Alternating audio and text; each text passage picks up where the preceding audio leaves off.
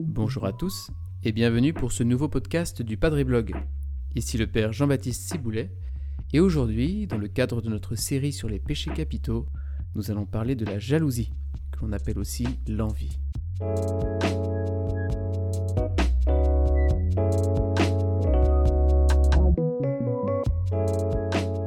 L'été dernier, je profitais de mes petits-neveux lors d'un séjour en famille, et à un moment a eu lieu ce grand classique de la vie des familles. Un de mes neveux de 10 mois, qui s'occupait avec un jouet, voit sa sœur aînée venir lui arracher ce jouet des mains. Non pas qu'elle n'avait pas de jouet pour elle, mais elle voulait précisément celui de son frère. Inutile de vous dire que cela s'est terminé dans les pleurs, pour les deux à vrai dire, car effectivement leur père, qui a assisté à la scène, vous pensez bien qu'il n'est pas resté immobile dans son transat. Vous imaginez tous la scène. La jalousie. Comment se fait-il que nous voulions si souvent ce que notre voisin a dans les mains? Et pourquoi cela commence-t-il si jeune? Eh bien, je vous propose de réfléchir à cette question dans ce podcast. Un grand philosophe et anthropologue français a précisément réfléchi à ces questions. C'est René Girard. Il part du constat que pour l'homme, l'imitation est un comportement fondamental. Imiter, c'est en effet ce qui rend possible chez l'homme l'apprentissage. En effet, nous savons que l'homme, à la différence des animaux, ne dispose pas à la naissance d'instincts qui lui permettent de s'adapter rapidement à son environnement. Il est donc condamné à apprendre pour pouvoir survivre et s'adapter. Et comment apprend-il? Eh bien, de manière générale, il apprend en imitant les autres. Girard pousse un peu plus loin l'observation. Il constate que, contrairement à ce que nous pouvons penser de prime abord, nous ne savons pas ce que nous désirons. Nous ne savons pas spontanément sur quel objet porter notre désir. Mais dès l'instant qu'un autre a fixé son attention sur un objet, aussi quelconque soit-il, alors cet objet devient un objet de désir qui efface tous les autres. C'est ce que Girard appelle le désir mimétique. Vous en avez peut-être déjà entendu parler. Il propose de schématiser ce phénomène par un triangle, avec trois sommets donc, où chaque sommet représente l'objet, le sujet et un tiers. Je traduis en langage plus simple, il y a donc moi, la voiture de Maxime, et Maxime. L'idée de Girard, c'est que je désire la voiture de Maxime parce qu'elle appartient à Maxime, et pas d'abord parce que c'est une très belle voiture. Donc dans cette perspective, on ne désire un objet que parce qu'il est déjà possédé ou désiré par un autre. Attardons-nous un petit peu sur l'objet de ce désir. Parce que parfois l'objet, il est partageable, c'est-à-dire que l'on peut aussi acquérir cet objet sans frustrer la personne que l'on envie ou que l'on veut imiter. Il suffit par exemple d'acheter le même téléphone, les mêmes chaussures ou la même voiture. Tout le monde s'en sort. Mais parfois, l'objet convoité n'est pas partageable.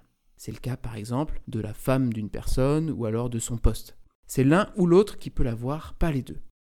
Alors que se passe-t-il quand deux personnes désirent la même chose? Eh bien, il jaillit de la rivalité et en fin de compte de la violence. Le problème avec cette violence qui jaillit du désir mimétique, c'est qu'elle est éminemment contagieuse. Elle peut faire effet boule de neige et contaminer toute la société. Parce que si deux individus désirent la même chose, bah, il y en aura bientôt un troisième, et un quatrième, et ainsi de suite. Et rapidement, eh bien, cela se transforme en la guerre de tous contre tous. Alors comment l'homme a-t-il donc pu survivre? Comment des sociétés humaines ont-elles pu se constituer sans exploser sous l'action de ces mécanismes mimétiques? René Girard répond à ces questions avec une théorie assez géniale que l'on appelle la théorie de la victime émissaire, ou alors du bouc émissaire si vous préférez. Je ne vais pas plus loin dans l'explication parce que ça sortirait de l'objet de ce podcast. Mais retenons le constat que notre désir se porte d'abord sur ce qui est désiré ou possédé par un autre. Et la conséquence de cela, c'est que cela crée de la violence. Parce que, à force de chercher à imiter l'autre, eh bien je vais finir par devenir son double. Plus je cherche à ressembler à celui que je veux imiter, plus je vais vouloir être lui, et donc plus je veux prendre sa place. Et donc l'autre devient un rival qu'il faut éliminer. Ce constat que fait René Girard, ainsi que l'explication qu'il y apporte, consonne bien avec ce que dit la Bible. La Bible présente en effet l'homme comme un être de désir. Mais à l'origine, ce désir, il est bon, puisqu'il nous tourne vers Dieu, il nous tourne vers les autres. Le problème, c'est que le péché est venu blesser ce désir. Et quelle en est la conséquence? Eh bien, l'être humain veut devenir lui-même en cherchant à être comme les autres, en cherchant à avoir ce qu'il n'a pas et que les autres ont. C'est exactement ce qui est mis en lumière dans le récit de la Genèse, qui raconte la chute originelle et ses conséquences. Je vous propose de regarder ensemble comment ce récit montre que le péché, c'est essentiellement céder à la tentation d'être comme, comme Dieu, comme les autres. Je m'inspire pour cela d'un formidable petit livre écrit par un copain prêtre, le père Dominique Gential. Ce livre s'appelle Devenir enfin soi-même à la suite des grands hommes du Premier Testament, aux éditions de l'Emmanuel. Alors que dit ce récit? La création, qui sort des mains de Dieu, vit dans la paix et l'harmonie. Mais l'intervention du serpent bouleverse cet équilibre. Le serpent, qui a la peau absolument nue et qui la perd périodiquement, c'est justement le symbole de celui qui est mal dans sa peau, de celui qui se cherche lui-même. La parole du serpent se centre sur le manque. Alors Dieu a dit, Vous ne mangerez pas de tous les arbres du jardin? Il veut faire naître la convoitise dans le cœur de l'homme et de la femme. Le manque devient cette case vide qui doit être absolument comblée, parce que sinon elle m'empêche de devenir vraiment moi-même. Et donc à la femme qui dit qu'ils ne peuvent manger de l'arbre de la connaissance du bien et du mal sous peine de mourir, le serpent répond Dieu sait que le jour où vous en mangerez, vos yeux s'ouvriront et vous serez comme des dieux, connaissant le bien et le mal. Vous serez comme des dieux. Voilà la racine du péché, vouloir être comme. Le serpent attise dans le cœur de l'homme et de la femme la convoitise jusqu'à vouloir être comme Dieu. L'homme et la femme vont céder à la tentation et vont manger du fruit de l'arbre. Et ils accèdent alors à la connaissance de leur nudité, nous dit la Genèse. Et cette nudité est un problème. Et donc, ils vont se faire des vêtements pour protéger leur intimité du regard de convoitise de l'autre, parce que leur regard a été abîmé. Cette nudité, elle est le symbole de la vulnérabilité humaine. Cette vulnérabilité, l'homme en a maintenant peur. Et cela explique pourquoi il veut être comme. Il a besoin de se rassurer sur son existence en existant aux yeux des autres, en étant comme eux. Et donc depuis le péché originel, il y a dans le cœur de tout homme une angoisse existentielle de ne pas exister. Et on y répond en cherchant à cacher ou à combler notre fragilité en essayant d'obtenir ce que nous n'avons pas. L'être humain ne se trouve pas consistant en lui-même, il veut sans cesse être plus, avoir ce qu'il n'a pas et cela le pousse à vouloir être comme les autres, qui sont des rivaux autant que des modèles. Et vous voyez, ce vouloir être comme, c'est devenu le problème majeur de l'humanité. C'est d'ailleurs une puissante clé de lecture de la Bible. On le voit rapidement dans la Genèse avec Caïn, qui est jaloux de son frère, Abel, dont le sacrifice a été agréé par Dieu alors que le sien ne l'a pas été. Il veut être comme son frère. Eh bien sa jalousie le pousse à tuer son frère. On retrouve ce même mécanisme à bien des moments. Je pense à Jacob, qui est jaloux du droit d'aînesse de son frère Ésaü, et il va manigancer pour devenir comme lui, c'est-à-dire pour lui prendre sa place d'aîné. En réponse à cela, eh bien, Ésaü, lui, il veut tuer son frère, qui lui a pris sa place. On voit encore cette jalousie entre Léa et Rachel, qui sont les épouses de Jacob, ou encore entre les fils de Jacob avec Joseph, qui est le chouchou de son père, et qu'ils vont vendre en esclavage.